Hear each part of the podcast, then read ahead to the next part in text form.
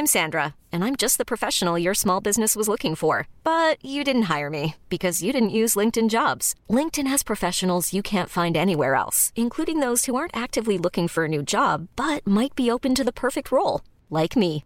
In a given month, over 70% of LinkedIn users don't visit other leading job sites. So if you're not looking on LinkedIn, you'll miss out on great candidates like Sandra. Start hiring professionals like a professional. Post your free job on linkedin.com/achieve today. Bonjour à tous et bienvenue à l'heure des pros ce matin. Hier à l'audience, le rapporteur public du Conseil d'État a recommandé la possibilité de participer à des compétitions de football voilées pour les jeunes femmes. Le hijab, le voile islamique, n'est pas simplement religieux. Il illustre une différence entre les hommes et les femmes. Il est une discrimination sexiste. Le rapporteur public, M. Clément Malverti, est l'agent de ce prosélytisme. Il appartient aussi à la grande famille des petits hommes gris, ces hauts fonctionnaires qui font la France, ou plutôt qui la défont, qui érigent le droit sans aucun mandat du peuple, avec la complicité d'un personnel politique aux abonnés absents. Monsieur Malverti est passé par l'ENA, première agence d'intérim, pour fournir les croque-morts qui portent le cercueil de la France. Le Conseil d'État fut créé par Napoléon afin de fortifier la nation. Il agit aujourd'hui à l'inverse. Ce n'est pas aux petits hommes gris de décider si le hijab est porté sur les terrains de football. C'est aux députés de la République d'écrire la loi, comme pour la baya. C'est au gouvernement de trancher. Cette affaire d'hijab révèle comment le pays est piloté.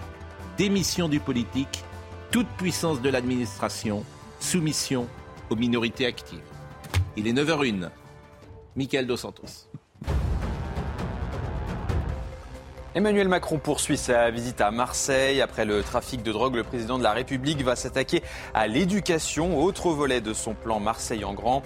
Au programme, le développement de nouvelles pédagogies, la réhabilitation du parc scolaire. Le chef de l'État va d'ailleurs visiter l'une des 28 écoles en chantier de la cité phocéenne.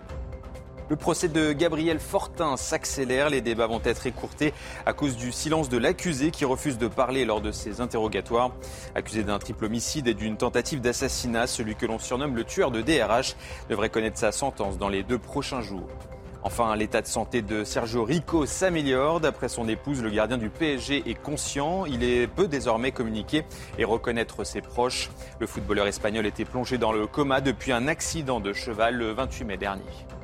Charlotte Dornelas, Gérard Leclerc, Joseph Massescaron, Vincent Hervouette, on parlera évidemment euh, de Poutine et Gauthier euh, Lebret. Euh, on va parler de cette affaire du hijab parce que je trouve qu'il y a tout dans, il y a tout comme toujours dans la société française, il y a tout. Donc c'est la haute administration qui décide. Très bien.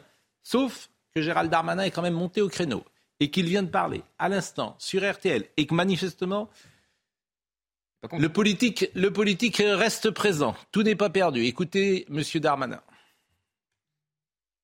Les, terrains de sport sont sans doute les derniers endroits euh, où euh, la neutralité euh, religieuse, politique, syndicale est, quasi parfaite. Et, et je pense que on n'a pas besoin de rediviser. Surtout lorsqu'il s'agit euh, d'associations euh, souvent communautaristes qui veulent non pas défendre une cause euh, très noble, qui est la, liberté de culte. Et moi, je suis très attaché en ces jours de, de l'Aïd à la liberté de culte, et notamment de nos compatriotes musulmans. Mais ça n'a rien à voir avec les coups de boutoir contre la République. Et on n'a pas à porter de vêtements religieux lorsqu'on fait du sport. Donc j'y suis très opposé. Et, évidemment, ce serait un, un coup de canif très fort contre le pacte républicain que de le permettre. Je rappelle que c'est le rapporteur euh, public du Conseil d'État qui demande ça. Je rappelle que c'est ça, c'est ça la France aujourd'hui. C'est ces gens-là qui font le droit, sans aucun mandat. Et heureusement, Gérald Darmanin, pour le coup, qui se bat pour euh, l'identité, les valeurs, la culture euh, de la France, de notre pays. C'est effrayant, en fait, ce qui se passe. Effrayant, le Conseil d'État, c'est effrayant. Mais bon, ils sont passés par l'ENA, ils ont tous les droits. Euh, vous voulez qu'on voit le, le sujet, peut-être, de Mathilde Couvillier-Fleurnoy Et on en parle ensuite. Le hijab a-t-il sa place sur les terrains de football? Pour Mathieu Boccoté, la réponse est non. Ce sont les, islamistes eux-mêmes qui nous disent si vous ne respectez pas le hijab dans le sport, vous ne respectez pas les musulmans. Alors que les musulmans, une bonne partie d'entre eux, ne revendiquent d'aucune manière le port du euh, hijab, le port de signes religieux dans le sport. Il faudrait refuser cet effet d'amalgame. Le véritable pas d'amalgame, il est là. Ce n'est pas parce que vous refusez les signes religieux ostentatoires dans l'espace public que vous refusez la croyance des uns et des autres. Alors que certains dénoncent l'islamisation du sport, d'autres, comme le collectif des hijabeuses, se sont défendus ce lundi contre l'article 1 de la Fédération française de football, interdisant tout port de signes religieux lors des compétitions. Le rapporteur du Conseil d'État a donné un avis favorable, une réussite pour l'avocate du collectif. L'ambition du sport euh, est celle de l'intégration, celle du vivre ensemble, celle de la cohésion. Je souhaite donc que le Conseil d'État euh, prolonge ce raisonnement et euh, qu'il siffle définitivement la faute commise par la FFF. Le rapporteur a cependant marqué une différence entre les compétitions nationales et locales. Les joueuses de l'équipe de France doivent rester neutres, tandis que les joueuses en équipe locale devraient pouvoir porter le hijab lors des rencontres sur le terrain. Neuf magistrats vont devoir trancher sur la question. Ils rendront leur avis définitif dans un délai de deux à trois semaines. C'est aussi ça qui est parfaitement incompréhensible. Ce même Clément Malverti considère que les femmes ne portent pas le hijab lorsqu'elles jouent avec l'équipe nationale mais lorsqu'elles jouent avec leur équipe de club, leur équipe de quartier, leur équipe communautaire, pourquoi pas, là, elles ont le droit de porter le hijab. dans quel pays vit-on en France? Non, mais il y a plusieurs choses. Dans quel pays vit-on? Non mais c'est déjà le rapporteur, je ne sais pas si c'était le même, mais il y a quelques années, c'est le même rapporteur d'État, en tout cas c'est la même fonction, qui nous avait expliqué au moment des crèches qu'on pouvait à la limite accepter de voir une crèche dans ce pays à condition, je cite hein, la phrase, je la saurai jusqu'à la fin de mes jours, je pense, à condition de ne pas réinscrire Noël dans une tradition catholique. Il était écrit ça dans le rapport du Conseil d'État. Donc leur, rapport à la chose déjà est euh, extrêmement euh, euh, comment dire ambivalent, on va dire.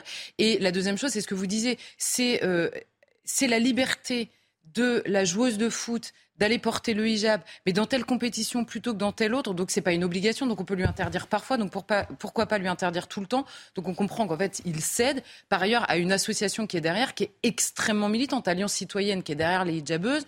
On l'avait déjà vu à Grenoble avec les, les, le burkini, etc.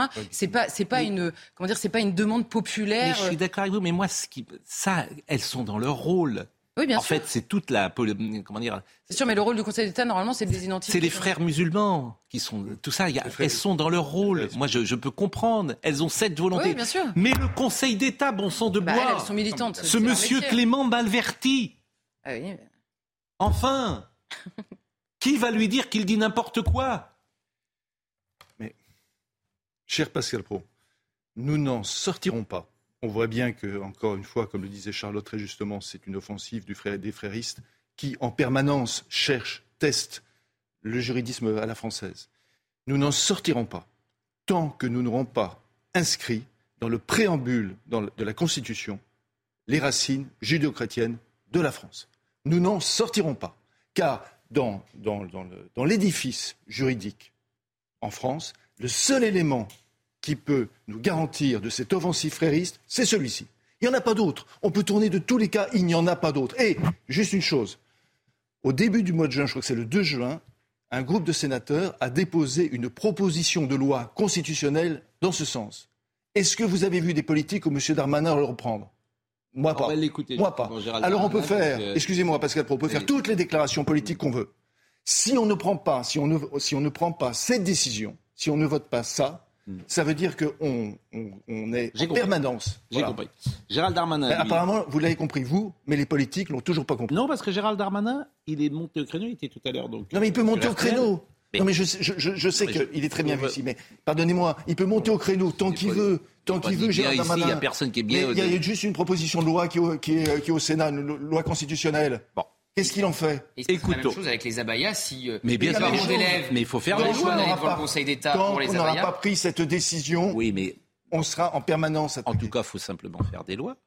C'est-à-dire, l'abaya est interdit euh, dans l'éducation nationale, c'est très simple comme loi. Après, on me dit oui, mais alors surveille Et Papendia, la semaine dernière. Mais Papendia, il a voté en touche et il a dit. Mais quelque part, il a raison. Si des parents d'élèves allaient devant le Conseil d'État, vu ce qui se passe sur Alors, je vous propose d'écouter Gérald Darmanin une nouvelle fois. Ce matin, il était sur RTL et euh, écoutons-le sur ce sujet. Je, tiens évidemment à la neutralité euh, et au fait qu'encore une fois, quand vous jouez au football, vous n'êtes pas obligé de savoir quelle est la religion de la personne qui est en face de vous. C'est très important. Je constate d'ailleurs qu'on se pose la question pour les femmes et, sur euh, finalement la, conquête par des vêtements religieux du, corps des femmes. C'est évidemment inacceptable et j'espère que tous ceux qui défendent, et, à bon titre, euh, le, droit des femmes s'opposeront évidemment à ce genre de, mesures iniques. Mais encore une fois, le Conseil d'État est, une instance extrêmement sage et, elle n'aura pas, il aura bientôt à se décider et je souhaite, j'espère profondément pour la République qu'ils garderont la neutralité sur les terrains de sport. Euh, écoutons Noémie Schulz qui était présente hier à, l'audience et qui a rapporté les arguments euh, de ce rapporteur euh, public du Conseil d'État. À la question, les joueuses de football ont-elles le droit de participer voilées à des compétitions? La recommandation du rapporteur public est de répondre oui. Dans une démonstration euh, d'une heure environ, il a pris soin de faire la différence entre les joueuses de l'équipe de France qui représentent le pays et doivent s'abstenir de manifester leur appartenance religieuse et les joueuses des équipes locales, de simples usagères du service public qui doivent pouvoir porter le voile.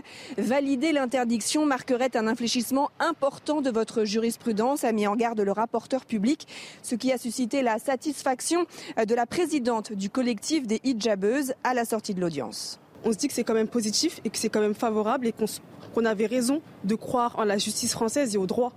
Et que depuis le début, on le dit, on est seulement des usagères. Et nous ne sommes pas des agents du service public, nous ne sommes pas représentantes de la FFF.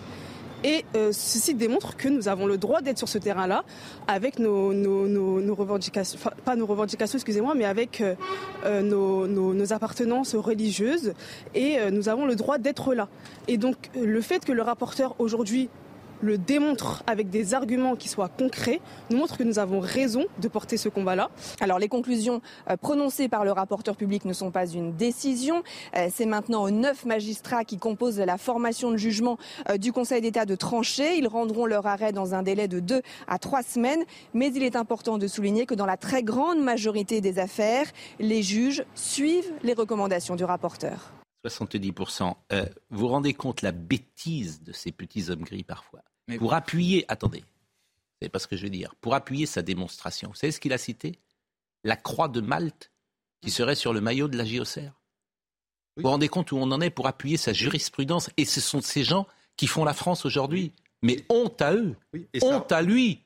Enfin, ces gens, et c'est, moi je suis scandalisé par ça. Je ne peux pas vous dire autre chose. Scandalisé. C'est-à-dire que vous avez quelqu'un qui est passé par l'ENA, qui fait le droit et qui, pour appuyer sa jurisprudence, explique que sur le maillot de la GOCR, vous avez la croix de Malte. Et donc c'est pour ça que les femmes peuvent se balader euh, sur un terrain de football avec un hijab. On en est là avec les petits hommes gris et ça vous choque pas Si, ce qui me choque. c'est effrayant. Non mais attendez. Vous devriez être révolté. Mais je suis révolté ah, par la. Bah, bah oui.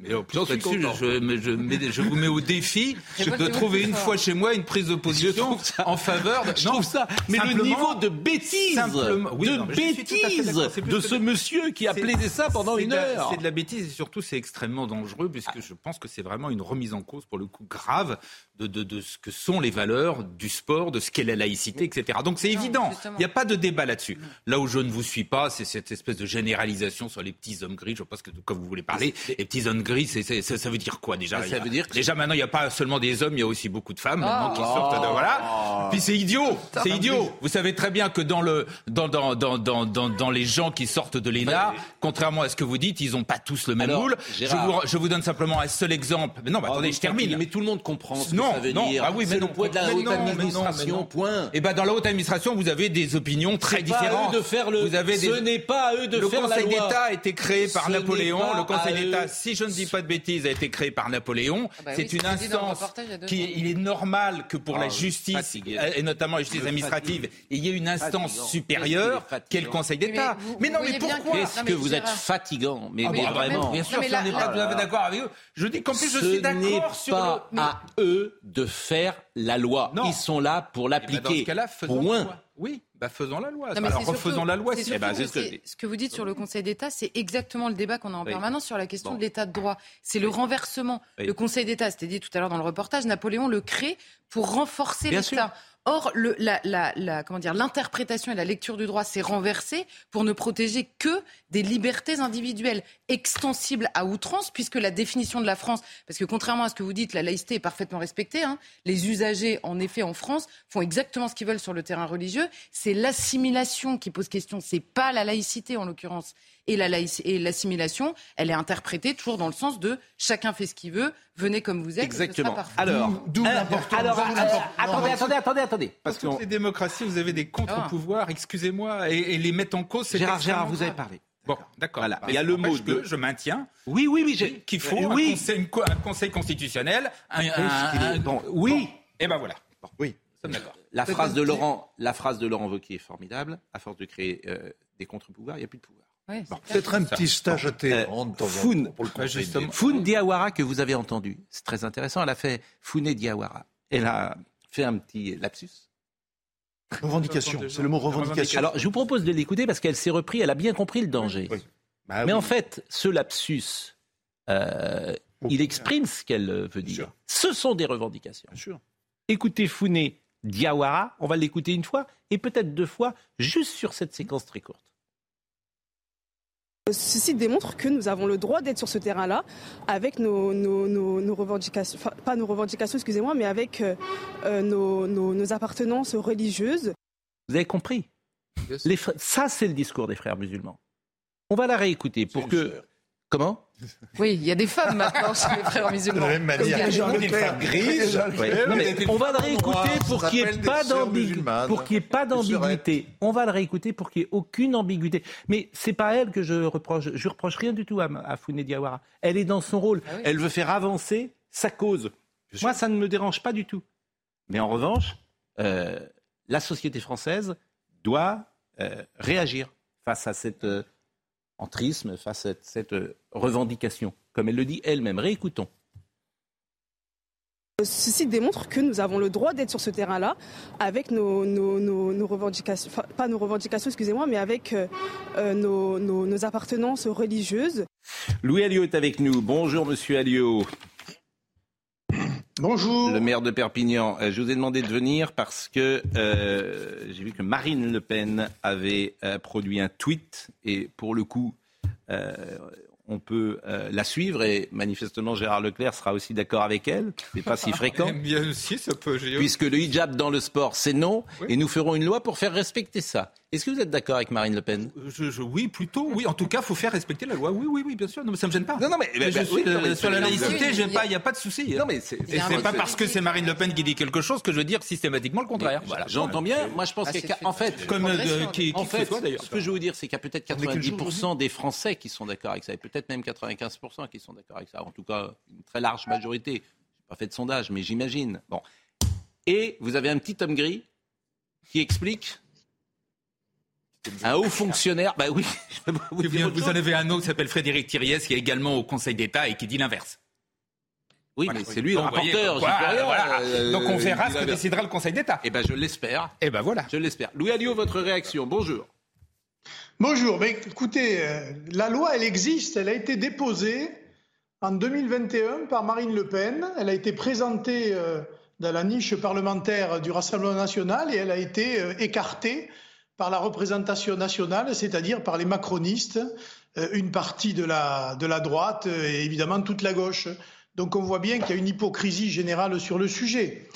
Mais euh, j'allais dire, il y a plus important. On, a affaire à une offensive d'un certain nombre d'écoles idéologiques islamistes sur notre territoire. Et on peut tous s'en apercevoir dans l'espace public, comme évidemment dans les associations sportives, comme dans le culturel, comme à l'école. Et malheureusement, euh, on ne peut pas dire que l'État soit mobilisé pour empêcher cela. Et derrière tout cela, qu'on le veuille ou non, il y a les fameux frères musulmans qui sont une officine que l'on retrouve dans un certain nombre de monarchies pétrolières ou que l'on retrouve en Turquie. Et ce lobbying, qui est aussi financier, il faut bien le dire, est en train petit à petit, à la manière d'un cancer de notre société, eh bien de tester puis d'affaiblir et puis de passer carrément outre toutes les barrières légales, constitutionnelles qui étaient mises en place aujourd'hui. Et malheureusement, ils le font ou elles le font avec l'assentiment des hautes juridictions Et je suis au regret de vous le dire, moi qui suis un juriste et un assez bon connaisseur de tout ça, c'est vrai pour le Conseil d'État, c'est vrai pour la Cour de cassation et c'est évidemment vrai pour le Conseil constitutionnel, qu'il s'agisse des affaires européennes de supranationalité ou qu'il s'agisse désormais de l'idéologie islamiste, eh bien les hautes juridictions auront participé à l'affaiblissement total des valeurs de la France républicaine, intemporelle et de celles qu'on a toujours connues et qui malheureusement sont en train de disparaître sous nos yeux. Bah, c'est pour ça peut-être qu'il faut euh, mener un, combat euh, culturel et, dire au Conseil d'État qu'effectivement, il n'est pas là pour euh, ériger le droit, mais simplement pour l'appliquer. Vincent Hervouette.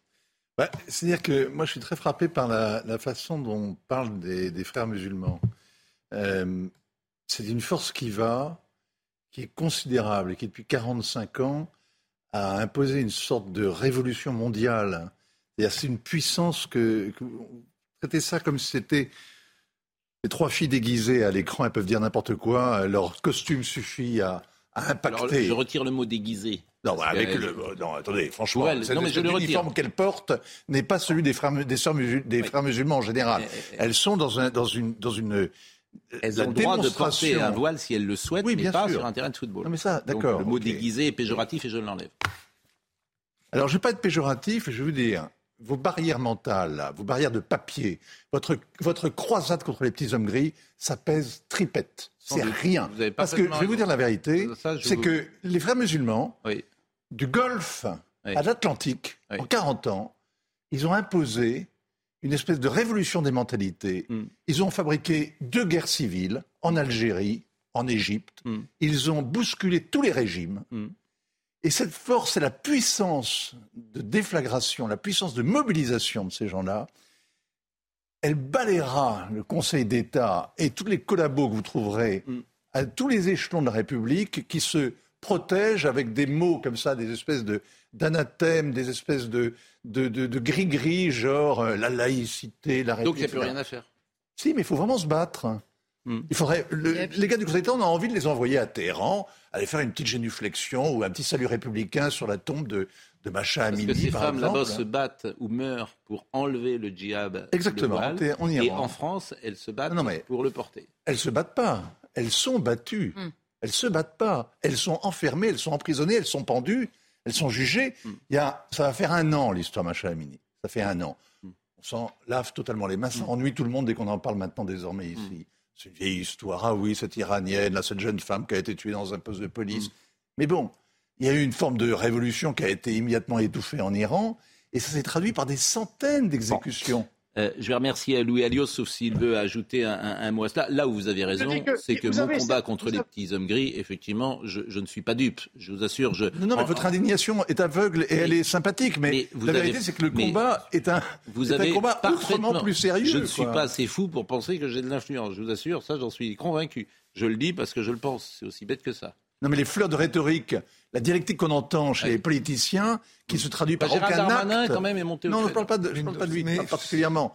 Mais si vous voulez, le, ah, débat, le débat qu'on a depuis 20 ans ici, oui.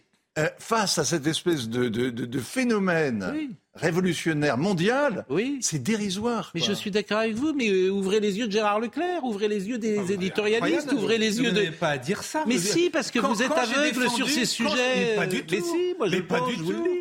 Mais pas je vous le dis parce que je le pense. Quand, quand le... Vous êtes aveugle sur ces quand, sujets. Quand Qatar a mis la main sur le Paris Saint-Germain, vous avez protesté? Mais quel est le rapport? Bah quel est le rapport? Mais c'est les mêmes. C'est les mêmes. Ah, bah oui, mais oui. Eh bah oui, eh bah oui, mais oui. Eh, il y a un petit problème quand même, non, C'est vrai ou c'est pas vrai? Oui, c'est vrai. Eh ben voilà.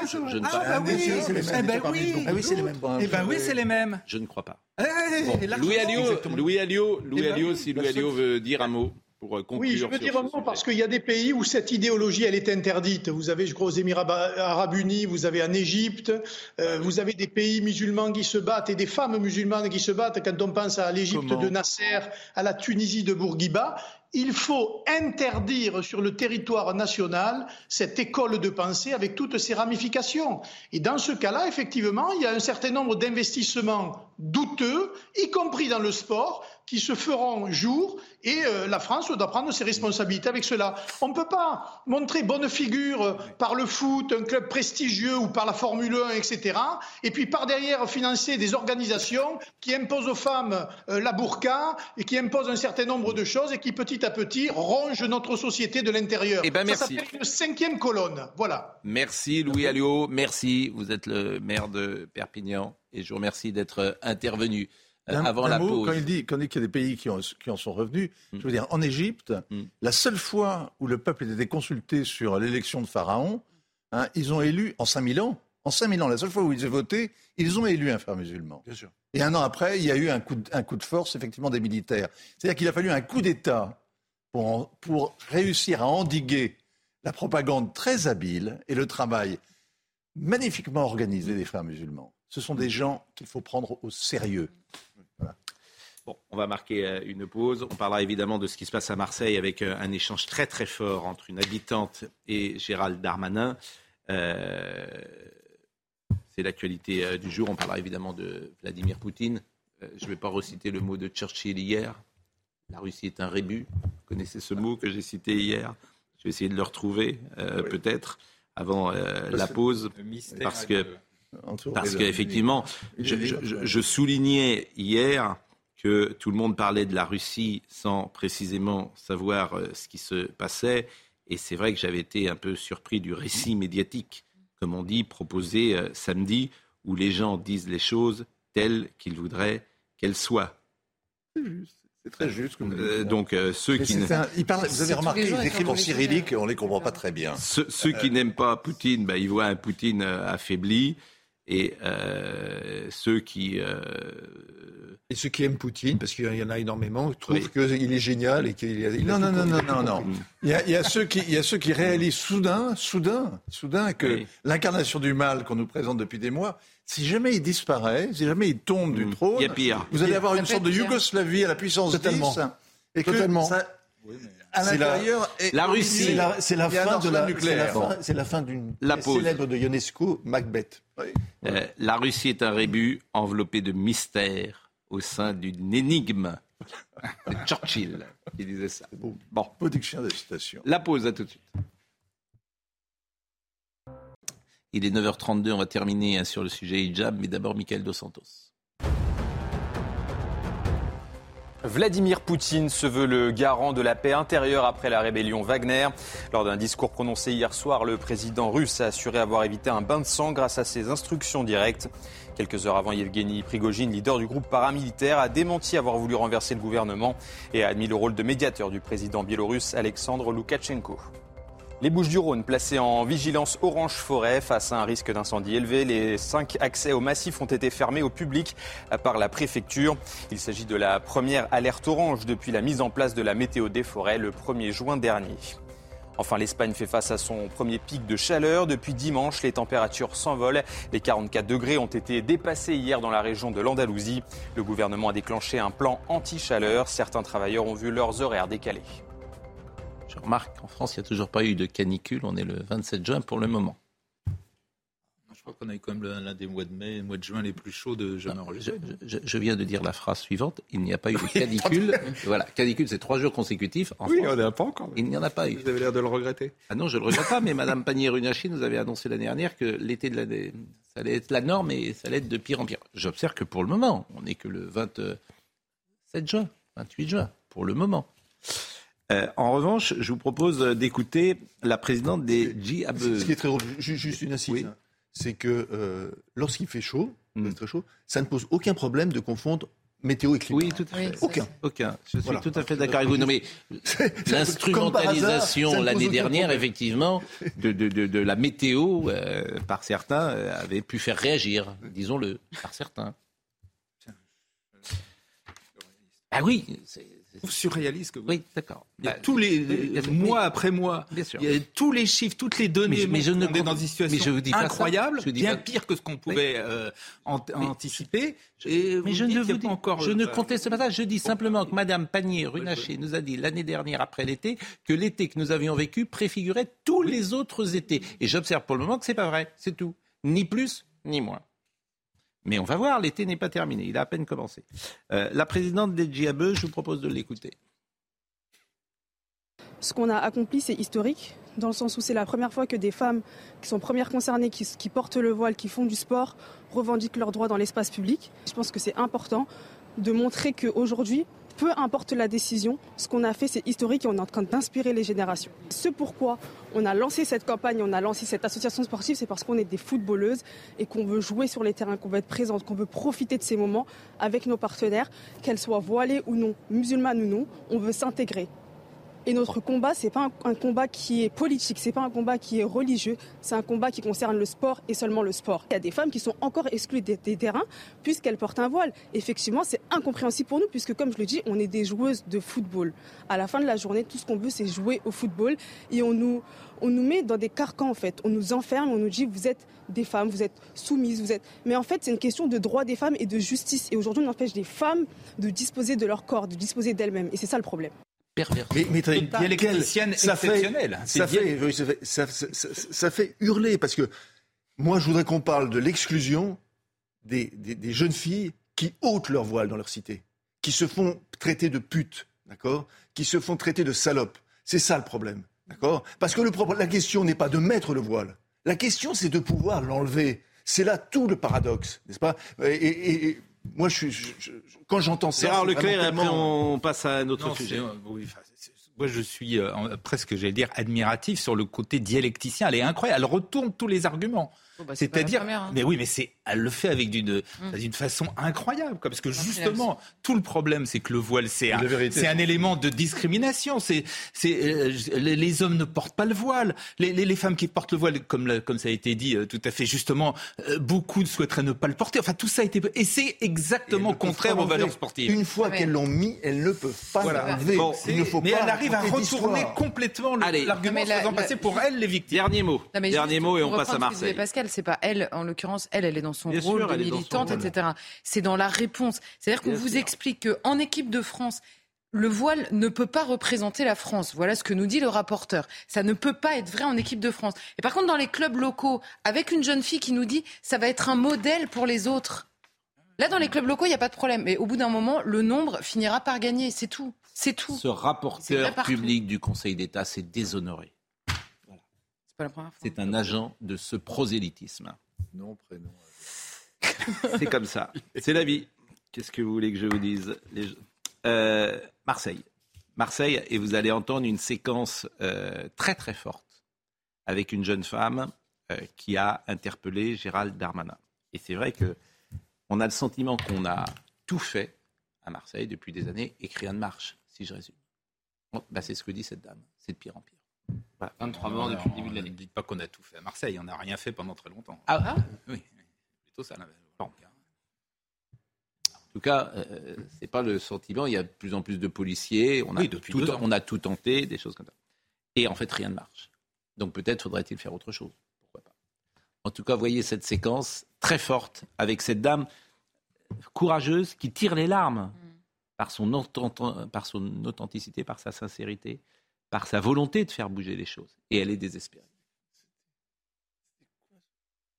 Euh, je voulais juste euh, rappeler les conditions de vie des adolescents et des jeunes dans les quartiers nord de Marseille. Euh, les adolescents ont peur de sortir, les parents ont peur de les laisser sortir. On les laisse plus faire les activités le soir, on les laisse plus aller aux devoirs parce que ça devient de plus en plus dangereux. Et on essaye d'élever nos enfants dans ces conditions, mais c'est de pire en pire. Et dans ce cadre-là, il n'y a plus d'égalité des chances, il n'y a plus l'école de la République, on ne vit pas la même vie que d'autres arrondissements à Marseille. Et euh, on en a marre, on n'en peut plus. On essaye de pousser nos enfants vers l'excellence, mais on ne peut pas. Parce que là, aujourd'hui, le seul euh, objectif, c'est de ne pas se prendre des balles. C'est de pire en pire à Marseille. Et euh, en tant que parents, en tant qu'associative, on se démène, on se démène, on se démène avec les acteurs de terrain. Et euh, c'est plus vivable. Pour nous, c'est plus vivable. Euh, c'est vraiment un appel au secours parce que ça fait ça fait pas deux ans que ça dure, ça fait pas cinq ans que ça dure, ça fait pas dix ans. Il y a beaucoup de recul sur la situation à Marseille, sur ce qui se passe à Marseille, et on ne comprend pas comment ça s'arrange pas, ça ne fait que s'aggraver. Alors c'est bien de ramener des camions de CRS, Monsieur Darmanin. C'est bien de ramener la police, mais je ne crois pas que ça soit la solution. Je ne crois pas que ça soit la seule solution. Déjà, la police, faudrait qu'elle soit là le soir, puisque les meurtres, c'est le soir.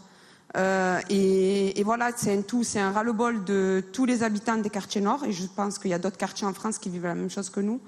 Mais nous, c'est, on peut plus. On compte les morts. Hier, vous n'étiez pas là, mais hier, il y a une fille de 17 ans qui s'est pris une balle. C'est un drame. Voilà, c'est un drame parmi les autres. Et il y a un mois, un monsieur retraité de 63 ans au quartier de la Busserine, qui était en pré-retraite, qui allait commencer une nouvelle vie, et c'est pareil. Et on ne peut plus vivre comme ça, on ne tolère plus de vivre comme ça. Voilà.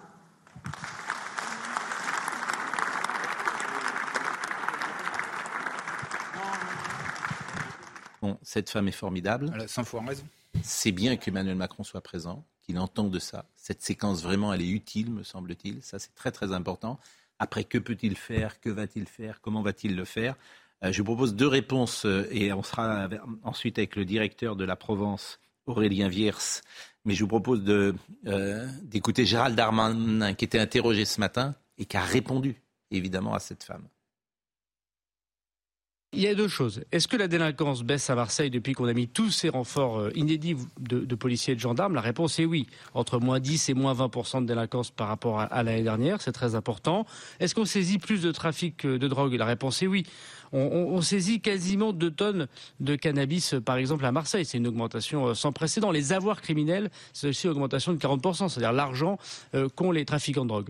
Y a-t-il des conséquences à ces points de deal en moins, cet argent euh, saisi, à, cette drogue saisie en plus Oui, parce que la, drogue, c'est très rémunérateur. C'est parfois entre 60 000 et 80 000 euros un point de deal en argent liquide. Et donc, il y a des règlements de compte, il y a des assassinats du fait du travail de la police et de la justice, parce que des bandes il y a des guerres de bandes, évidemment, à Marseille. Des bandes très enquistées depuis de très nombreuses années à Marseille essayent de récupérer le territoire, comme ils disent, euh, c'est quasiment de la terreur, le territoire euh, des autres bandes que nous avons pu euh, interpeller. Et donc ces assassinats, évidemment, sont, très graves pour la vie publique à Marseille et pour toutes ces mères de famille qui perdent, des enfants. Ce qu'a ce annoncé le président de la République hier, c'est l'étape 2. La première étape, c'était beaucoup de policiers de voie publique, ceux qu'on croise dans la rue, qui attaquent les points d'île. La deuxième étape qu'il a c'est le renforcement de la police judiciaire. Désormais, les annonces du président de la République se concentrent sur des magistrats en plus, des enquêteurs spécialisés en plus, pour renforcer la PJ, pour pouvoir démanteler des réseaux et souvent qui se cachent à l'étranger, à Dubaï, au Maghreb. Et donc c'est pour ça que je multiplie les voyages à l'étranger pour cette coopération internationale. Il faut désormais que nous passions à la phase 2, qui est l'enquête judiciaire extrêmement renforcée. Monsieur Darmanin dit que les chiffres sont meilleurs. Il y a plus de morts euh, quand même. Euh. Ah, on est dans une des années les plus meurtrières, puisque en 5 mois, il y a eu 23 morts. Mais effectivement, hier, euh, Emmanuel Macron a, vanté son bilan en disant que 70 points de deal, donc moins 40%, 70 points de deal en moins.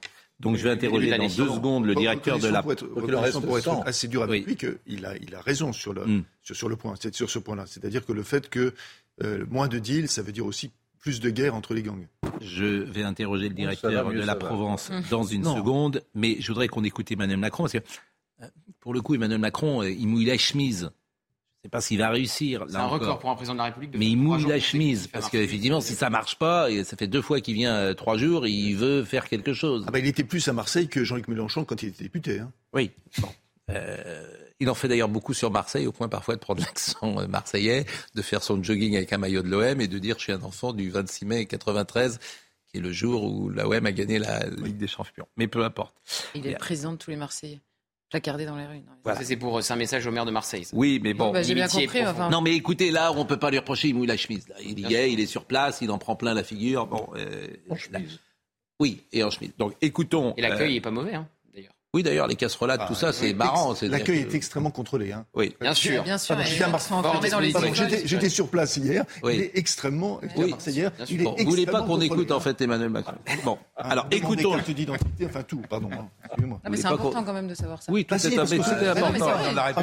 On ne le dit pas. Oui, mais ce que je veux dire, c'est que vous pouvez organiser une casserolade. Ce qui me frappe, c'est que non, ils étaient enfermés. Les personnes étaient enfermées. Ce qui me frappe, c'est que les Français ont la mémoire courte. Il y a trois mois, on nous expliquait que le pays ça allait s'arrêter, qu'il pourrait aller nulle part, etc. Puis, euh, oui, mais c'est quand même une réponse de vous dire, je ne sais pas s'ils ont la mémoire courte ou si on les empêche d'accéder au. C'est sûr que quand on contrôle tout le monde et que les personnes sont obligées de rester chez elles, pardonnez-moi, bah, pardon de le dire. Oui, bah, vous organisez une manifestation en marge d'un déplacement. Est-ce qu'on peut, ils l'ont fait déjà. Est-ce qu'on peut écouter le président de la République? Ça vous ennuie pas? Alors écoutons-le parce qu'il a piqué un coup de colère pour dire je ne suis pas responsable de tout. Non mais vous êtes en colère. Vous en avez marre. Moi, je suis là devant vous. Vous n'avez jamais vu un président qui est venu pour la deuxième fois trois jours devant vous. Donc moi, je partage votre indignation. Mais non, mais moi, je ne prends pas les engueulades pour toutes les décennies passées. Donc je veux bien prendre les engueulades quand on me dit, il y a deux ans, vous nous avez dit qu'il y aurait 100 s'il n'y a pas 100. Pardon, mais sur la sécurité, j'avais donné des chiffres précis, tout y est. Sur les transports, j'avais donné des montants d'investissement, tout y est. Et après les calendriers, je veux que ça aille plus vite. On ne le fait pas tout seul. Avec le maire maintenant, on est complètement calé et on développe l'agenda, on y sera. Donc c'est bon. Mais non, mais moi je partage votre colère, mais cette colère, cette colère, elle doit être positive.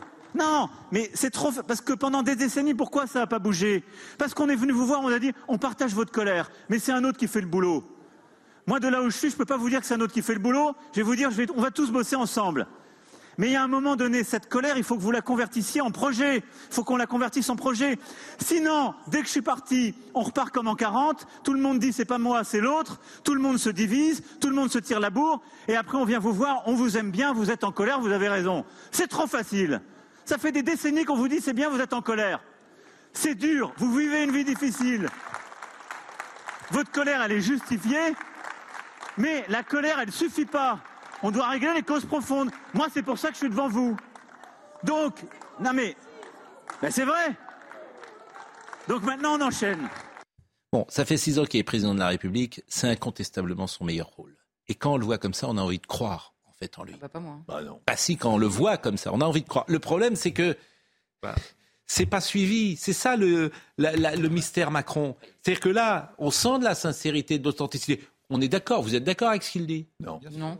Non, je suis bah, pas, pas d'accord. Son, son, la communication, je suis pas d'accord avec une phrase qu'il dit au début de son, au début de son prêchi-prêcha qui est, qui est fait avec beaucoup de, beaucoup de talent et très convaincant. Très, Bien sûr, c'est son meilleur rôle, autant quand il est face caméra. Mais... Finir. Au début, il commence par le dire dans son topo, là, il commence par dire Moi, je suis pas là pour assumer tout ce qu'ont fait les générations précédentes. Oui, il a raison. Mais si, mais si. Mais, attendez, attendez, tu me permets, si, tu permets une seconde je veux, Une seconde. Oui, il a raison. En 15 secondes, j'arrête.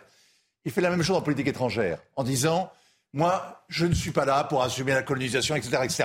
Eh bien, si, il est le président de la République, il est le descendant de Clovis et Louis XIV, il assume effectivement tout ce qui s'est passé dans l'histoire de France. Il est le chef de l'État, il n'est pas le ministre.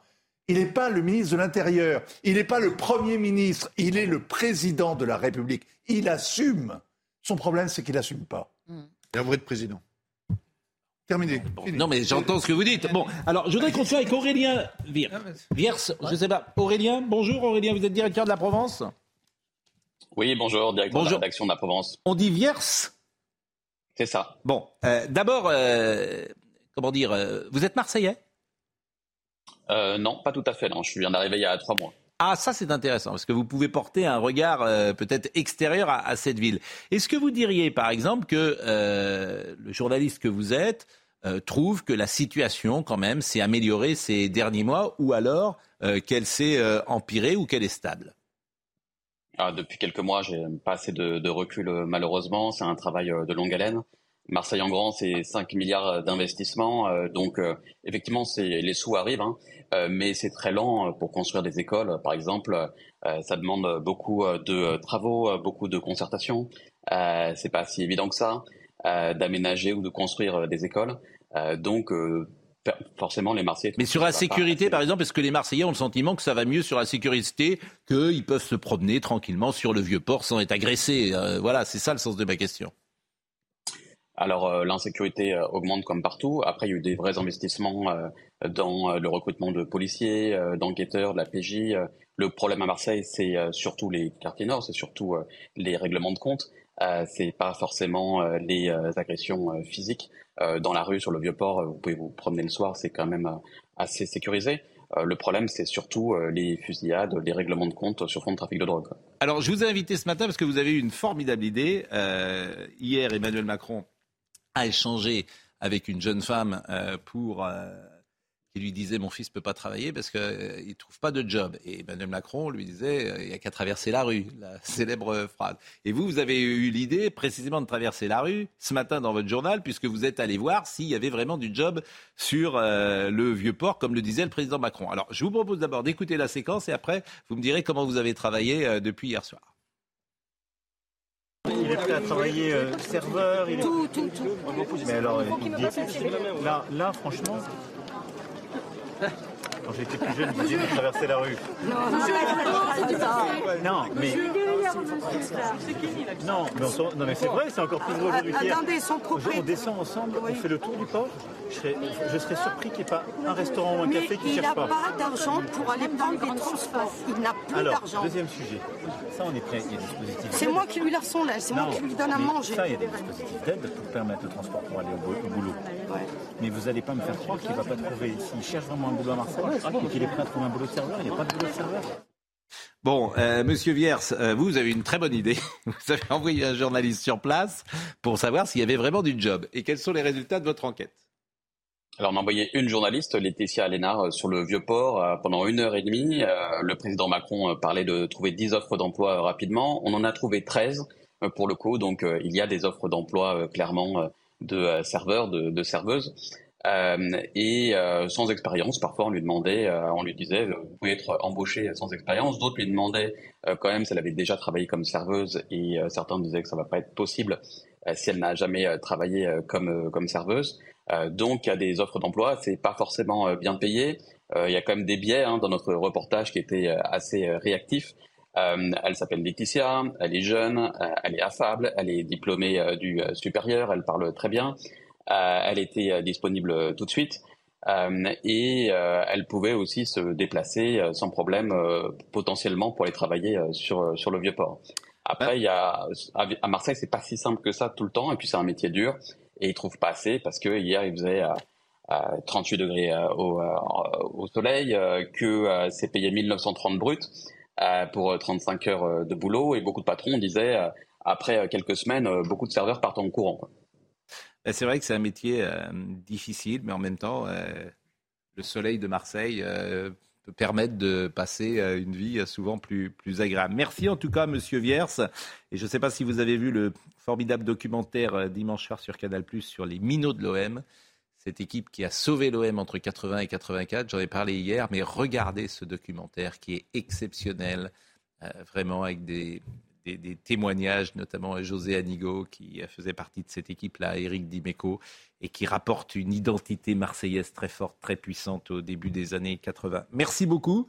Et euh, on se fait souvent la réflexion que nous n'avons pas assez de journalistes de région, de province, qui, sont dans, qui interviennent dans notre émission. Donc c'est l'occasion de saluer la Provence et de saluer euh, euh, Laurent Guimier, qui a longtemps été à Paris et qui aujourd'hui, si j'ai bien compris, est dans le sud de la France. Merci à vous. Merci. On va marquer une pause. Et on continuera de parler, euh, pourquoi pas, de Marseille et évidemment de Vladimir euh, Poutine, puisque la, la Russie est un rébut. Personne ne sait ce qui se passe en fait. Vous, tous, les êtes tous... les quarts d'heure, vous, êtes vraiment une sorte de strip-teaseuse incroyable. Tous les quarts d'heure, vous dites on va parler de la Russie. Alors j'attends patiemment. Oui. Mais non, mais ce que ça va vous, allez vous allez expédier sans dire de toute façon on peut rien y comprendre. Mais c'est pas qu'on y au bout de 40 secondes. Pas qu'on y je sentirai dans vos yeux comme un ennui puissant, un ennui profond. Et vous reviendrez sur vos petits hommes gris. Je vous invite à aller en Russie, vous les verrez, ils sont alignés. Ils sont magnifiques quand ils sont pas en kaki, ils sont vraiment en gris. C'est pas que ça m'ennuie. Je regarde ça, j'entends des gens parler de la Russie et je sais qu'ils n'en savent pas plus que moi. Ah, Donc euh, c'est ça, qui m'amuse. Je parle pas pour vous. Ah mais c'est très juste. Mais vous avez pu remarquer l'évolution du langage. Voilà. Donc je sais qu'ils ne savent rien. Donc ça m'amuse. Hier, vous ne saviez pas qui était Prigogine. Oui. Avant-hier, vous ne saviez pas. Hier, ah on vous disait que c'était un boucher. Et désormais, on parle de l'homme d'affaires. Vous avez remarqué l'évolution. Bientôt, à mon avis, il a déjà été adoubé par Khodorkovsky et Navalny, deux, opposants. Je sens que bientôt, à Télérama, il sera populaire. Mais, mais je, Donc, les choses changent. J'ai lu tous les portraits de lui, je suis fasciné. Donc, il faisait des, des hot dogs avec une avec une recette à la moutarde dans sa cuisine. Arrêtez, arrêtez, arrêtez. Il a fait 10 ans d'études supérieures au bagne. Et puis, oh, ben voilà. Il, ah, il a obtenu tous, tous ces galons il est sorti en 90. Et là, ça fait, maintenant, ça fait un an et demi oui. qu'il se promène en uniforme, en battle dress, oui. avec tous les accessoires, le talkie-walkie, le, le, le, le gilet pare-balles, la casquette ou le casque lourd. Il a tous les, il a tous les us. Vraiment, c'est bien. Hein. La pause. La panoplie. Restez avec nous. L'humanité a soif. On va... Et les baleines euh, boivent la tasse. C'est Thibault Lamarck qui a écrit ce petit bouquin. On va en parler, puisqu'il faut parler évidemment de cela et de ces sujets qui sont graves, comme le rappelait tout à l'heure Gérard Leclerc, à juste titre. Euh, la pause. Thibault Lamarck est donc là, l'humanité a soif et les baleines boivent la tasse. On va en parler dans deux secondes parce que c'est vrai que votre livre est alarmant. Euh, Vous jouez Cassandre et effectivement vous dites qu'il faut tout changer dans notre vie. Autrement, nous courons à la catastrophe et notamment euh, arrêter de manger de la viande. Je vois sur votre t-shirt Eau Castali. C'est bien ça, vivre d'amour et de Castali, puisque vous êtes venu avec euh, l'eau que vous, j'allais dire que vous fabriquez, que vous Alors, produisez. Moi, effectivement, c'est mon premier livre, mais avant d'être, avant d'avoir. Vous étiez chez Veolia. J'ai été chez Veolia et puis j'ai monté Castali. Je suis entrepreneur en fait, oui. euh, entrepreneur français. On fabrique en France des machines euh, qui permettent d'embouteiller l'eau chez nos clients. Euh, mm. Et donc, bah, c'est des petits cadeaux pour vous. J'ai amené le livre et des, mm. et, des, gourdes fabriquées oui. en France. Alors, Madame Hidalgo, elle embouteille Paris et vous, vous embouteillez l'eau. Donc, moi, je permets à mes clients, moi, j'embouteille rien du tout, mais je permets à mes clients d'embouteiller, d'embouteiller l'euro. Michael Dos Santos.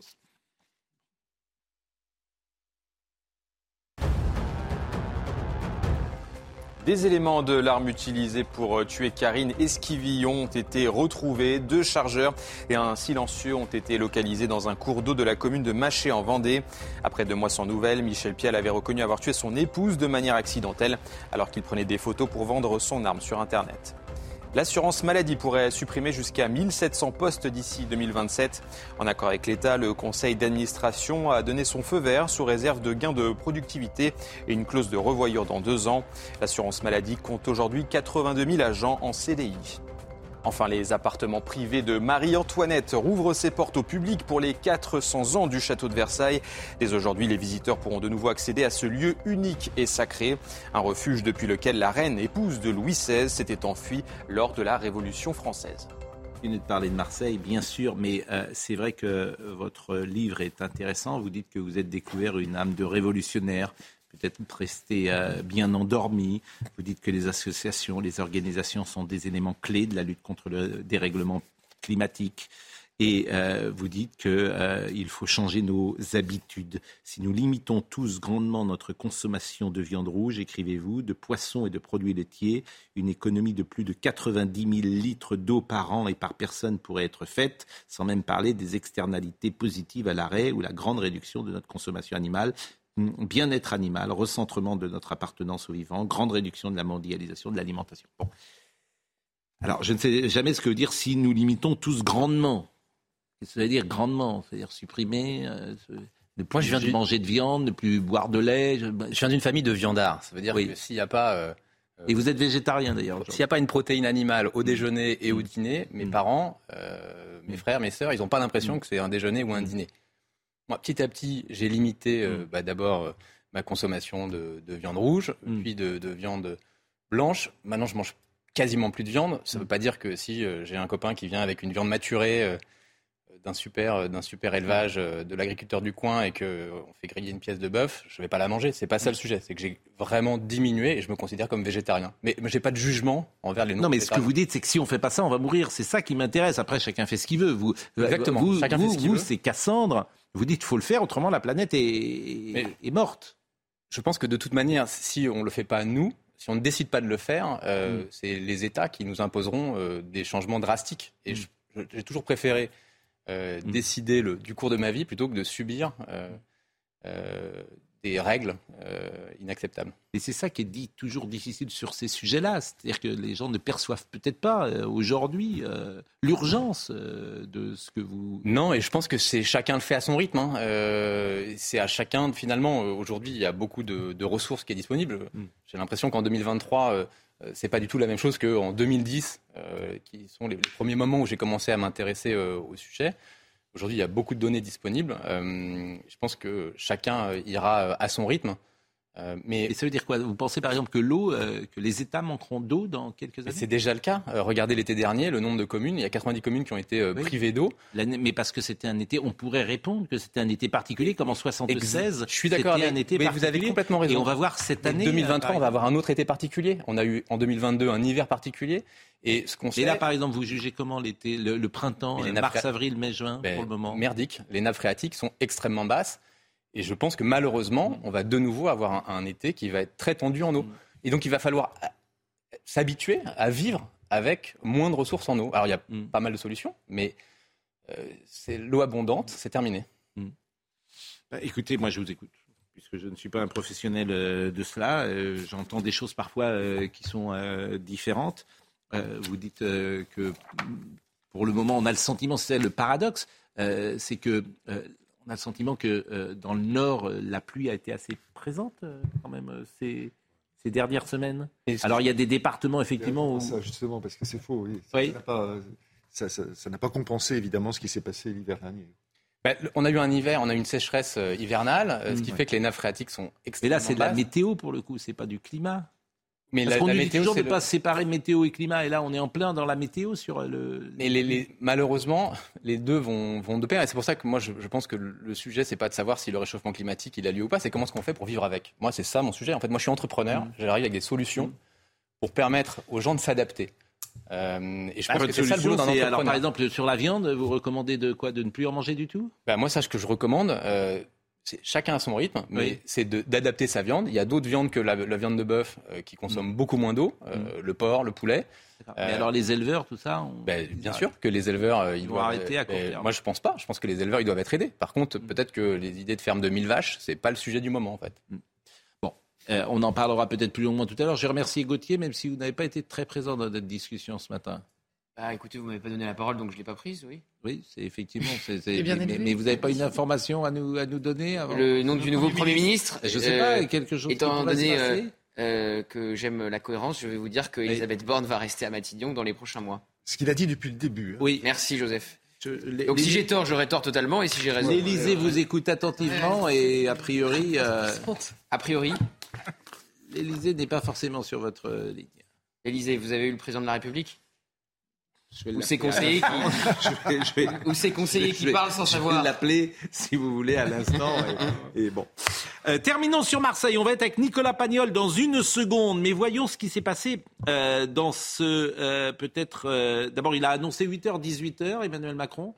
Euh, à Marseille Est-ce que c'est une bonne chose Pour les collèges, bien sûr. Oui, pour, les, collèges. collèges. dans les quartiers, de 8h, 18h. Mais c'est bien, mais il faut, leur donner les moyens de travailler aux élèves quand ils y sont. L'idée, c'est d'encadrer le collégien le évidemment une dans la journée. Mais là, euh, ça seront des, profs qui seront. Euh, c'est ça la question. Ou d'autres personnes. Il n'a pas donné les modalités. Il n'a pas donné les modalités, justement. Parce que généralement. Oui. Je me permettre une remarque quand même? Je vous en prie. je trouve qu'il y a quelque chose qui est accablant dans le constat qu'a fait le président, c'est que est-ce que c'est normal que ce soit le président de la République qui vienne pour régler les problèmes de sécurité, d'école, etc. dans une ville de France? On a là la démonstration que ce pays marche mal. C'est-à-dire que tous ces problèmes de Marseille, mais qu'on trouve ailleurs, mais qu'on trouve ailleurs. Ah Mais non ah. Mais c'est. Moi, je, le président, normalement. Comme pour les, ah. comme pour les hijabeuses, cette journée est une journée historique. Charles Michel est d'accord avec Marine Le Pen et il est d'accord Normalement, ça ne devrait pas être au président de la République de venir de rentrer. Vous vous rendez compte dans quel détail on rentre? Oui, ah oui bah on est d'accord. Mais c'est incroyable. Il adore ça. Ce qui veut dire que. Je suis d'accord il y, a quelque, il y a quelque chose qui fonctionne pas.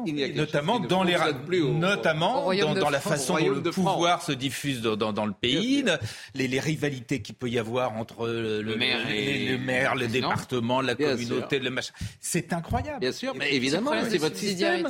Vous avez enlevé. Excusez-moi, mais c'est pas le mien. Mais bien sûr, 40 ans. C'est-à-dire la, décentralisation ne marche pas. Vous avez enlevé du pouvoir au maire avant qu'il était député maire qui pouvait faire des choses. Vous avez des contre-pouvoirs. C'est-à-dire que dès qu'un maire veut faire quelque chose, t'as l'association des bigorneaux qui, qui trouvent que euh, euh, si on construit, si on... pas totalement ce qui se passe. Je suis pas sûr que ce soit. Par exemple, les caméras de vidéosurveillance, c'est sa majorité. Donc, euh, mais, c'est lui, il doit en installer 500, il en a installé 50. Parler aux hommes politiques. Les, les écoles, en permanence. doivent être rénovées. Il y a 20 chantiers en cours. Nicolas Pagnol, Nicolas Pagnol, parce que ça c'est un sujet, je ne sais pas s'il est avec nous, Nicolas Pagnol, mais ça nous intéresse. Bonjour Monsieur Pagnol. Bonjour. Vous vous rendez compte, vous appelez Pagnol, la chance que vous avez. J'en suis conscient. Mais c'est pas rien quand même. Le, poids sur vous euh, de la famille, de l'hérédité et d'un génie qui habitait, qui est mort à Avenue Foch, euh, je crois, euh, qui est mort en 71, 72 ou 73. 74, 1974. Votre grand-père, vous l'avez connu? Non, non, non, nous nous sommes croisés. Il est décédé alors que je n'avais qu'un an. Et effectivement, alors c'était je ne sais pas si la jeune génération est autant attachée à Pagnol que nous l'étions. Euh, pourquoi? Parce qu'on voyait beaucoup les films de Pagnol quand on était gosse. Marius, Fanny. Euh, euh, et, le Spoon, voilà, la fille de. Bon, on les voyait beaucoup à la télévision, et puis il y avait que trois chaînes, et c'était en noir et blanc, donc on voyait beaucoup ça. Et on étudiait à l'école. Moi, je me souviens avoir étudié en sixième, cinquième, La gloire de mon père et le château de ma mère. Je ne sais pas si on écoute. Moi, moi je l'ai fait aussi. On le fait toujours. Bon, donc on. au cinéma par Yves Robert adapté par euh, Yves Robert, mais euh, effectivement, avec euh, dans le rôle. Philippe Cobert. Philippe Cobert, voilà, qui jouait Molière. Je cherchais son nom. Bon, donc c'était c'était pas rien pour nous, Pagnol, et j'espère que ça la reste toujours pour les jeunes générations. Là, vous allez rencontrer le président de la République parce qu'on veut vous enlever précisément le, le château de votre. Le maire. Oui, le maire. Le maire de Marseille. Alors, le maire de Marseille, quand même Pagnol devrait avoir une statue, et il l'a, sans doute. Mais euh, il veut vous enlever. Il n'a même pas de statue à Marseille euh Il n'y a absolument rien. Euh, rien n'a été fait à Marseille depuis 50 ans autour de Pagnol. Il n'y a absolument rien. Bon, bah, c'est pas une bonne chose, évidemment. Et en revanche, vous allez rencontrer le président de la République parce que tout le monde s'est ému de voir que le château que vous gériez, qui était pour l'association Pagnol, j'imagine, bah, vous est retiré. Pourquoi et où en est-on ce matin? Château de Montmère.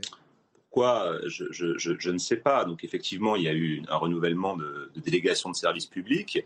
Nous étions au courant, nous avons euh, remis notre dossier, notre proposition, qui n'a pas, été retenue. Euh, et c'est une association spécialisée donc dans la gestion de, centres sociaux euh, qui a été qui a été retenue. Cette association n'a strictement aucune compétence, n'a jamais géré de, de centre culturel. Pourquoi je je, ne sais pas. Alors, euh, le maire de Marseille et l'élu de la culture, M. Coppola, m'ont proposé la, la présidence d'honneur, que je ne peux pas accepter, euh, parce que je ne vais pas accoler le nom de Pagnol à un projet que je ne connais pas, avec des gens que je ne connais pas. Mais je me pose la question suivante, euh, est-ce qu'une collectivité territoriale peut imposer à une association de droit privé son président d'honneur? Alors, peut-être que la CCO a accepté ma présidence d'honneur, mais cela pose une autre question, c'est-à-dire que la mairie lui aurait demandé, et à ce moment-là, donc, il y aurait euh, des communications entre la mairie et la CCO, alors que la procédure de DSP n'est pas terminée. Et j'aimerais bien connaître euh, le cadre, s'il y avait ces conversations, le cadre de ces conversations. En tout cas, Emmanuel Macron euh, euh, devrait euh, profiter d'une soirée consacrée à la culture et à la Méditerranée. C'est ce soir au MUSEM pour discuter avec vous. Donc c'est quand même un signe fort que vous envoie le président de la République. Écoutez, je ne sais pas si je vais avoir l'opportunité de, discuter avec le, président. Je serai présent au MUSEM comme tous les acteurs culturels de la ville. J'aurai sans doute l'opportunité de le, le, saluer. Je sais qu'il est très pris et je ne sais ne sais pas si nous aurons le temps euh, de, discuter de, ce sujet. Bah écoutez, euh, merci en tout cas et on voulait euh, vous avoir et puis ça nous fait plaisir parce que c'est vrai que ce nom Pagnol est un nom Académie française bien sûr est tellement dans la culture populaire. C'est vraiment ce que produisait la France peut-être de plus haut, c'est-à-dire un mélange d'immense qualité, de grande qualité et en même temps quelque chose de populaire. Mais de, temps à autre, moi j'aime bien euh, retourner dans ma bibliothèque et, prendre le château de ma mère ou la gloire de mon père et, les relire. Parce que vous vous replongez immédiatement euh, dans une période de ma vie, euh, dans l'enfance, dans une ambiance. Bien sûr, et César, Fanny, avec Pierre Freinet. Vous connaissez Pierre Freinet? La gloire de mon grand-père et le château de mon mère. Hein, moi, je ça a un peu changé quand même. Je fais plus Marius et, Fanny. Marius, Fanny, César. Avec oui. Fanny.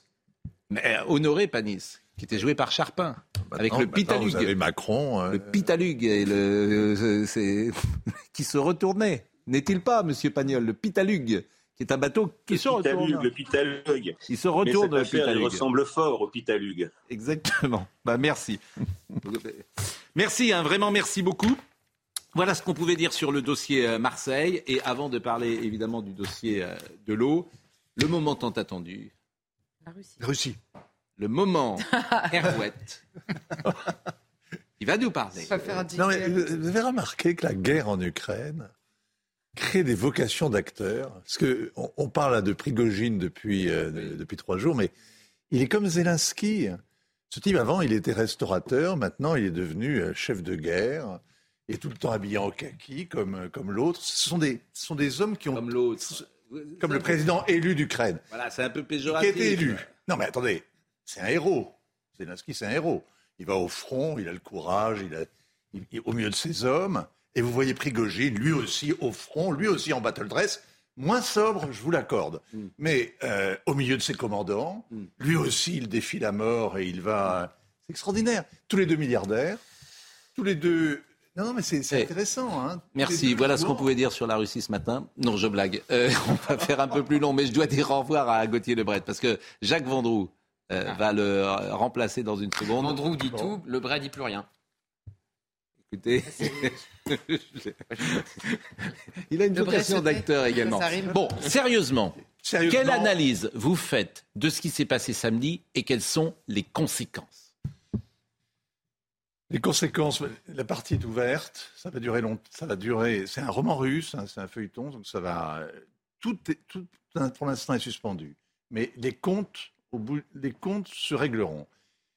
Tout dépend de l'issue de la guerre en Ukraine. Oui. Pour l'un comme pour l'autre, pour Poutine comme pour Prigogine. C'est de l'analyse. Non, non, oui, oui, non, mais Je me oui, doute bien d'accord, que ça dépend de la guerre. Oui. Hein Des cons- oui. Non, mais vous dites on peut rien savoir. D'abord, c'est faux. Les Américains savent tout. Oui, ils lisent à livre secrets. ouvert. Ils lisent à livre ouvert de ce qui se passe au Kremlin. Oui. Et ils tiennent à le faire savoir. Les- C'est une les bonne services guerre, secrets, c'est vrai. Ça déstabilise le pouvoir, mais visiblement, ils savaient qu'un jour avant que Prigogine allait monter le coup. Et ils savaient que le Kremlin était au courant 24 heures auparavant. Alors on peut douter de ça, sauf qu'ils avaient raison sur, euh, comme ils avaient raison sur euh, le déclenchement de l'invasion contre tous les experts, on est tenté quand même, on est un peu forcé de les croire. Donc il y a des gens qui savent, les gens du renseignement sont au courant. Ce que je remarque, c'est qu'en Occident, depuis que euh, Prigogine est parti comme ça à la conquête, dont on ne sait trop quoi, euh, tous les dirigeants occidentaux, notamment le président euh, Macron, sont extraordinairement circonspects, disent que la situation est évolutive, qu'il faut attendre et qu'on ne peut rien en déduire. Ils sont très prudents. L'éclatement de la Russie, ce serait une telle catastrophe à côté de la Yougoslavie, ce serait, vous savez, qui nous a occupés quand, quand vous étiez petit, euh, quand vous étiez jeune. Eh bien, l'éclatement de la Yougoslavie, ce serait un jeu d'enfant. L'éclatement de la Russie fait vraiment froid dans le dos. Première chose. La deuxième chose, je termine là. euh, donc, c'est pas vrai qu'on ne peut rien savoir. Quand je vous dis c'est le rapport de force qui décidera au bout du compte, il est évident que, en fonction de la façon dont va se dérouler la contre-offensive ukrainienne, Prigogine sera éliminé ou Poutine sera défait. Voilà. Bon, je vous propose de l'écouter Poutine hier Ouais. sur les commandements de Wagner et vous allez décrypter très rapidement. Grâce au sang-froid des commandants de Wagner, qui ont pris la bonne décision, qui ont renoncé à verser du sang, à tuer leurs frères d'armes, ils ont aujourd'hui la possibilité de continuer leur service à la Russie en signant des contrats avec le ministère de la Défense ou d'autres forces armées, ou bien de rentrer chez eux. Ceux qui le veulent peuvent aussi partir en Biélorussie. Ma promesse sera tenue.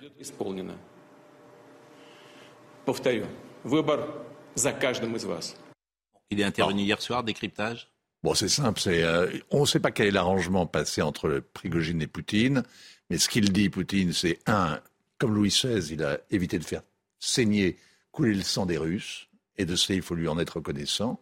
Dit-il aux Russes, hein, j'ai évité le bain de sang. Les Russes n'ont pas tué d'autres Russes. Et je remercie et je récupère. Ma vengeance ne s'appliquera pas aux 5 ou 6 000 soldats d'élite qui sont aujourd'hui au sein de Wagner et dont on va avoir besoin demain au sein de l'armée russe. quel, euh, Vincent, quel retournement par rapport à, à ce premier communiqué. hein? Quel retournement, comme dirait Volkov? C'est-à-dire qu'on est vraiment. euh, Oui, mais le premier, il, a, il a été vraiment un très mauvais acteur, mais lui, ce qu'il, il est porté quand même par le décor immuable. Il est dans cette espèce d'ennui du Kremlin, la solennelle. il est l'État. Et quelque part, les Russes peuvent se dire il y a une forme de stabilité. C'est ça ce qu'il joue. Et puis par ailleurs, effectivement, il a évité de faire couler le sang. Je salue Jacques Vendroux. Comment ça va? Qui est venu euh, aujourd'hui et j'ai un petit document que je vous montrerai tout à l'heure. Vous étiez où le 27 juin 85 Le 27 juin Ah, question à tout le monde. 1987. 27 juin, J'étais vous étiez où? Euh, J'étais euh, en fac de droit et je devais euh, préparer ou faire semblant de Et toi travailler mes examens. Mes premiers pas à Antenne 2. Ah, En venant d'Europe. un. la France est championne d'Europe de football avec Michel Platini. Non, le pas 27 encore. juin. Non. 27 juin Pas 85. Bah, 84. Bah, 85. Non, c'est 84 l'euro. Le 84, 84, Ah oui, pardon. c'est l'euro 84. euh, Là, vous étiez où en 84 Bah, j'étais devant ma télévision euh, et j'étais en première en fac aussi. 84, 84. Ah, 84. Bon, Euh, on est avec euh, Thibault Lamarck. L'humanité a soif. Depuis 30 ans, la consommation d'eau a déjà doublé. On sait que la population mondiale devrait se stabiliser d'ici 2050 au cours des, autour des 10 milliards d'individus contre 5 milliards en 90. L'eau est répartie de manière inégale sur l'ensemble de la Terre. On compte près de 2,2 milliards de personnes ne disposant pas un accès à l'eau potable et 4,2 milliards d'individus seraient privés d'un système d'assainissement performant. Euh, vous ne croyez pas au, au génie de l'homme qui peut trouver des solutions euh, dans cette euh, situation plus complexe qu'il y a 50 ans? Moi, je crois beaucoup à l'innovation. euh, et je vous disais, moi, je suis un entrepreneur. euh, Et j'ai une boîte innovante euh, sur le sujet de l'eau. Pas sur l'accès à l'eau potable dans les pays en voie de développement, mais sur le sujet de l'eau et le plastique en Europe. Donc, je crois beaucoup à l'innovation. Mais par contre, je pense que l'innovation ne suffit pas, malheureusement, et qu'il y a une forme de sobriété euh, qui soit sera décidée, soit s'imposera à nous. Mais quand euh, Mais là, alors, su- sur le- les sujets d'accès à l'eau potable dans les, euh, dans les pays en voie de développement, je- les solutions, elles sont connues. euh, c'est très facile de faire des puits. Ce qui est plus difficile, c'est de faire entretenir les puits. L'intégralité des droits d'auteur du, du livre sont reversés à la fondation Made Blue, euh, qui participe, euh, que Oui, une grande fondation. qui est une très belle fondation. Très belle. Et, et c'est pas une fondation de philanthropie où on donne de l'argent et qui part comme ça dans la nature. C'est une fondation de philanthropie pour des entrepreneurs. Donc, on finance des, euh, des accès euh, à l'eau potable en Éthiopie sur un programme spécifique à Adama, dans des bidonvilles, où on donne les clés. Ce qui libère aussi les femmes. Exactement, on donne les clés de points d'accès à l'eau, de douche, de sanitaire à des femmes euh, qui en font des business. Mais le modèle que vous proposez, est-ce que euh, il va, euh, selon vous, vers une décroissance? Parce qu'il y a cette. euh, c'est un gros mot, la décroissance. Ah, c'est pas un gros mot, donc, c'est- on moi- met un mot sur une situation économique. Est-ce que pour vous, est-ce que pour, selon vous, pour sauver la planète, est-ce qu'il faut moins consommer, moins produire, moins manger? Et ça s'appelle de la décroissance. Ben, ce qui est sûr, c'est qu'aujourd'hui, il y a à peu près la moitié des, des aliments qu'on jette. Si déjà, euh, au lieu de moins consommer, on- juste on rationalisait un peu. euh, je- J'ai un copain qui a monté une boîte qui s'appelle Phoenix, qui fait euh, de- du, du- du retraitement des, des invendus euh, alimentaires. Euh, ben, voilà, moi je pense que euh, l'objectif, c'est que ce type de boîte disparaisse. Salut Jean, désolé, mais, mais, euh, mais ce que je veux dire, c'est que le, le gâchis, c'est euh, c'est plus possible. Et donc, en ça, c'est la Non, mais là-dessus, on peut être d'accord, mais quand vous écrivez, il faut remettre en cause tout le modèle. Il faut mener des réformes courageuses. Il faut repenser notre système en profondeur. Derrière ces mots, il y a quoi? C'est quoi des réformes courageuses? C'est ça. Je, de, Là, en l'occurrence, sur, sur, ce, le plateau, ce- ce je vous pose paragraphe, des questions précises. ce paragraphe, et je vais vous répondre précisément. Oui. Sur, sur ce paragraphe-là, là, le, le- le sujet, c'est Oui. un sujet d'agriculture et de Oui. modèle d'agriculture. Bien sûr.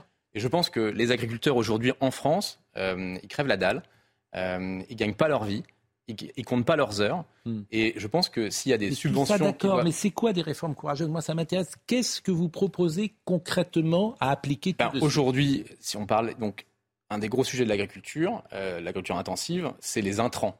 Donc Mm. les agriculteurs ont besoin de pesticides et d'engrais. C'est les deux choses que vous retrouvez dans l'eau du robinet Mm. aujourd'hui et dans les rivières. Et c'est les deux choses qui polluent le plus. Donc d'un côté, vous avez Donc, faut enlever les je pesticides. sais pas si vous avez vu, mais vous aviez un tiers de l'eau consommée en 2022 qui était contaminée par un métabolite Donc, de faut enlever les pesticides et engrais. Bah, il faut les réduire en tout cas. Euh, et ça, mais je pense que c'est à l'État. C'est des de- mots, pardonnez-moi. Réduire de combien Bah, Selon vous Dans l'agriculture bio, il n'y a plus de pesticides. Par contre, pour arriver à l'agriculture bio, je pense qu'il y a quand même un énorme chemin à parcourir. Euh, et donc, ça, c'est à l'État d'organiser les choses pour pouvoir subventionner les agriculteurs, les aider euh, à passer à un, un modèle d'agriculture intensive, à un modèle d'agriculture euh, ben, plus, euh, plus local et, plus, euh, et mo- moins, moins polluantes. Gérard, c'est un sujet qui vous touche. Euh, au-delà des, moi j'essaie toujours au-delà des mots, bien sûr, que vous dites, de savoir concrètement. Je pense aux agriculteurs qui nous écoutent, je pense aux éleveurs qui nous écoutent. Qu'est-ce que ça veut dire? C'est toujours ça qui est compliqué. Il y a incontestablement un problème d'eau. On se souvient qu'en 74, euh, René Dumont boit un verre d'eau à la télévision, tout le monde rigole. Aujourd'hui, vous avez quasiment maintenant un département sur deux ou deux sur trois où il va y avoir des restrictions d'eau. Donc, il faut revoir. Quand vous lisez Pagnol, pardonnez-moi, il manque de l'eau aussi. Non, non, non, non. Dans je vous donne. Dites pas non, non, non, non. Très précis, Pagnol. Là, c'est, je veux dire, c'est l'histoire de Manon des Sources. Ça va être, ça va être deux départements sur trois où il va y avoir des restrictions d'eau. C'est pas que le Vous avez des, communes où il y aura, où on va être obligé d'amener l'eau avec des camions, avec des camions citernes. Donc, il y a un problème d'eau. Alors, il y a beaucoup de choses à faire. Je prends simplement deux exemples. Il y a un certain nombre de cultures, par exemple le maïs, qu'on a développé partout, qui demande beaucoup d'eau. C'est une folie. Il faut arrêter ça, il faut changer de culture. Et au deuxième exemple, qui est un tout petit exemple, on a abattu, on a arraché les haies partout. Or, les haies faisaient partie de l'écosystème, retenez l'eau, etc. Il faut replanter. Voilà, je vous donne deux exemples, deux petits exemples. Un, un, autre, un autre exemple. Dernier mot avant de parler avec notre ami Jacques Vendroux, parce que c'est toujours trop court, bien sûr, mais c'était juste un éclairage. Un autre exemple, c'est la réutilisation des, des, eaux usées. Aujourd'hui, les eaux usées, on, en France, on utilise 1%. 1%. Il y a un plan du gouvernement pour arriver à 10%. mais il faut savoir qu'en Israël, on est à plus de 50%. Et que, ben, il y a, beaucoup de choses à faire. public en la matière. Juste un mot, c'est pas au futur il y a un coin de France où il y a restriction d'eau de 5 heures de l'après-midi jusqu'à 7 heures le matin, 4 jours par semaine. 4 jours par semaine. Et bientôt 5 jours. Ça s'appelle Mayotte. Vous y voyez passer les gendarmes, les gardes, les, policiers, les ministres.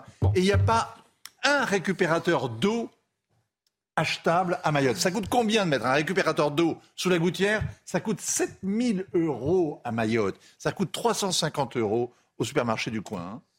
Jacques. Oui, ici. Jacques Vendot. Libérons-nous. Jacques Vendot. Alors, vous êtes venu parce que vous allez faire d'abord des interviews sur Europe 1 avec euh, plein d'hommes politiques et de femmes politiques. Vous allez, par exemple, J'ai eu une idée. Sandrine Rousseau. Et si on parlait sport Oui. Parce que j'entends les hommes politiques, vous, euh, les femmes politiques, euh, mm. sur votre plateau, vous en parlez régulièrement. J'avais envie de leur poser une question. C'est bon, vous intervenez, c'est bon, mm. vous défendez vos idées, pas de problème, etc. Et si on parlait Et vous avez qui dans votre liste? Alors je vais vous dire, j'ai Fabien Roussel, Sandrine Rousseau, François Ruffin, Julien Audoul, Olivier Véran, Édouard Philippe, extraordinaire. Gérard Darmanin. Ils sont extraordinaires en ce qui concerne le... Euh, Gérald Darmanin. Ils sont mm. extraordinaires. Jean-Luc Mélenchon, vous l'avez pas pris? Ben non, mais je ne peux pas vendre tout le monde. Je, fais une sélection arbitraire, arbitraire. François Ruffin. Non, mais, mais, et, tout ça, c'est en boîte. Alors, c'est sur, tout ça, c'est en boîte ou pas C'est sur Europe. Ah. Oui, c'est en boîte. Bien sûr, c'est sur Europe. C'est quand C'est le samedi. Ça, pas, ça, commence le samedi 15 mm. juillet, 9h 10h le samedi. Ah, ça dure une heure. Une heure et rediffusion le soir à 20h 21h. Ah oui, c'est un très pendant une heure, vous leur parlez sport. On ne parle que de sport. Bon, leurs projets, leurs idoles, etc. Et je le dis très franchement, oui, j'ai été agréablement surpris. Bon, très très surpris. Alors bon, vous êtes depuis quand vous êtes vous êtes président du Variété? Non, je suis manager général du Variété Club Qui est de le président aujourd'hui du Variété? Carl Olive. Ah, c'est Carl Olive le eh président. oui. Le premier président, c'était Thierry. Premier président, c'était Serge Martinazo, Jean-Pierre Zerman, et, Thierry et après ça a été Thierry Roland, et, président à vie. Et là, euh, avant de voir le journal, j'ai une séquence moi que j'ai adorée parce que samedi vous avez fait un match. Pour l'inauguration du stade Jean Larquet à voilà. Pau. Bon. Et quand il fait un match, euh, il, vous faites le speech, vous faites le Aimé Jacquet euh, avant de, avant d'entrer sur le terrain. Vous êtes l'entraîneur. de départ. Bon. Et je veux dire, mais c'est un moment unique, c'est extraordinaire. Alors j'espère qu'on va bien entendre, parce qu'il cite le gardien, par exemple, il s'appelle comment? Magnier le gardien? Vincent Magnier, il, y a des meilleurs gardiens du monde. Vincent Magnier, parce qu'on peut pas faire autrement. c'est gentil. Et tout est comme ça. Et les joueurs, parce que c'est vrai que c'est une famille, euh, c'était. C'est extraordinaire ce que vous avez. C'est une magnifique famille. Et ils sont tous. Il y avait Rocheteau qui était là. Il y avait Rocheteau. Et il y avait trois Giresse. Il y a trois Giresse. Il y avait trois Giresse. Il y avait deux Rocheteau. Le père, le, le grand-père, le père et le fils. Oui, oui. Non, non, non, non, Il, y avait, il y avait Alain et ses, deux, enfants, et ses ah deux garçons. Et le troisième ne pouvait pas. Mais quel âge il est de quelle année? 50, 51 Oui, c'est ça. Et il joue toujours? Bien sûr. Il a 70 ans. Bien sûr. Et il joue, il court. Et il est très bon et il veut pas sortir. Il court. Il veut pas sortir. L'arqué, il joue plus. Jean-Michel. L'arqué, non, non, l'arqué, il joue plus. L'arqué, il a fait son dernier match avec le président de la République à Poissy. Mais, voilà. mais à 70 ans de courir le foot, c'est dur quand même. Attendez. Beau. Ah, vous, vous jouez plus. Comment? Vous jouez plus. Non, j'ai mis un terme à ma carrière. Enfin, Platini m'a viré des débuts du variété. bon, alors regardez cette séquence. Je ne sais pas si on ira au bout parce que ça fait peut-être deux minutes. On l'arrêtera peut-être, je le dis ah Non, l'arrêtez pas, c'est ça qui est marrant. Comment? L'arrêtez pas, c'est ça qui est marrant. Ah, ça dure combien de temps, Marine? Elle dure combien de une cinquante, ça dure. Alors, regardez une cinquante, c'est dans les vestiaires. Euh, c'est euh, Aimé Jacquet avec euh, Robert Pires. Je rappelle que l'équipe de départ est une équipe avant tout affective. Affective dans les buts de Vincent Magnier parce qu'on ne peut pas faire autrement. c'est très affectueux. Moi, qui prends 2 kilos. J'espère qu'il va en perdre pendant l'été, comme il n'y aura pas de match. Sur le côté droit, Christian, Soulet, évidemment, et Bilon, qui est l'une des meilleures défenses centrales de toute l'histoire du Variété Club de France. Voilà. Et sur le côté gauche, c'est une tentative, Mathieu Giresse, le fils d'Alain. Il n'a jamais joué avec ces deux garçons. Donc c'est un clin d'œil affectif. Milieu de terrain, Alain Giresse, Arnaud Giresse. C'est la première fois qu'ils jouent tous les trois. Donc c'est important. C'est le Giresse Football Club ou... Quand il était 16 ans, on jouait avec lui. Euh, Wilfried, qu'un jour, j'espère, viendra avec un membre de sa famille. les mecs sont jeunes. Alors, ça, va être dur. Jacques, t'en veux pas trois, t'en veux un, ça veut. Ah, mais je prends les deux, hein, s'il faut. Robert Pires, type de départ, et devant, c'est leur dernière apparition en public. La jubilé, dernière fois. Jubilé. Non, pas jubilé. Ah. Mais c'est la dernière fois qu'ils vont chanter ensemble. C'est la dernière fois qu'ils sont sur scène ensemble. Dominique Rocheteau et Tom Rocheteau. Voilà. Oh. Là, c'est l'émotion. Ils, ont joué ensemble très souvent. Ils ont chanté ensemble très souvent. Là, c'est là. Ils ont choisi Faux pour leur dernier gala. Voilà. Dominique, quelques minutes. Et Tom, j'espère un peu plus longtemps. Voilà, j'espère. Allez, puis après, on fera des changements en fonction de la chaleur, etc. Et je m'excuse déjà, dès à présent, auprès de ceux que je n'ai pas fait débuter et ceux qui pourraient éventuellement faire un caprice parce que peut-être qu'ils ne vont pas rentrer aujourd'hui sans des choses qui arrivent dans la vie du Variété Club de France. bon match à tous. Voilà. Merci. Donc on a reconnu Dominique Rocheteau, bien sûr. Il y a Antoine Camboiré qui est là. Il y a Robert Pires qui est là.